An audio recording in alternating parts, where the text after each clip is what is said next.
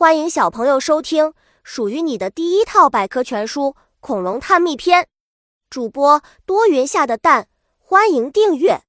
第零三六章：生病的恐龙。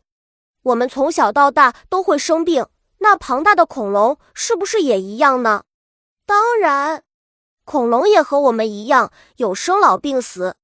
古生物学家发现，恐龙在世时也经常生病。有时病情严重，能送掉自己的性命。病情多样，别以为恐龙很厉害，其实也会受到疾病的困扰。研究恐龙化石发现，恐龙曾患有骨膜炎、关节炎的痕迹。骨科病研究人员在马门溪龙身上发现，它的颈椎、脊椎和尾椎等不同部位的骨头上长了许多瘤状物和结核。小知识。迁徙可以满足动物在特定的生活时期所需要的环境条件。恐龙也得癌症。埃德蒙托龙是目前唯一被发现患有恶性肿瘤癌症的恐龙。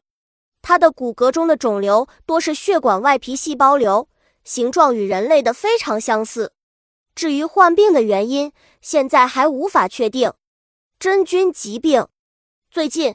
我国科学家通过对恐龙蛋壳内微米尺度大小的真菌化石进行研究，认为白垩纪末期的恐龙及它们所下的恐龙蛋可能是感染了真菌疾病，导致恐龙蛋不能正常孵化，而造成了物种灭绝。其他疾病，恐龙得的许多疾病不会留下痕迹，只有少数疾病留在骨骼和蛋上，以化石的方式保存了下来。还有许多疾病是我们无法得知的，知道的也很少。生病的恐龙只能等待死亡的降临。本集播讲完了，想和主播一起探索世界吗？关注主播主页，更多精彩内容等着你。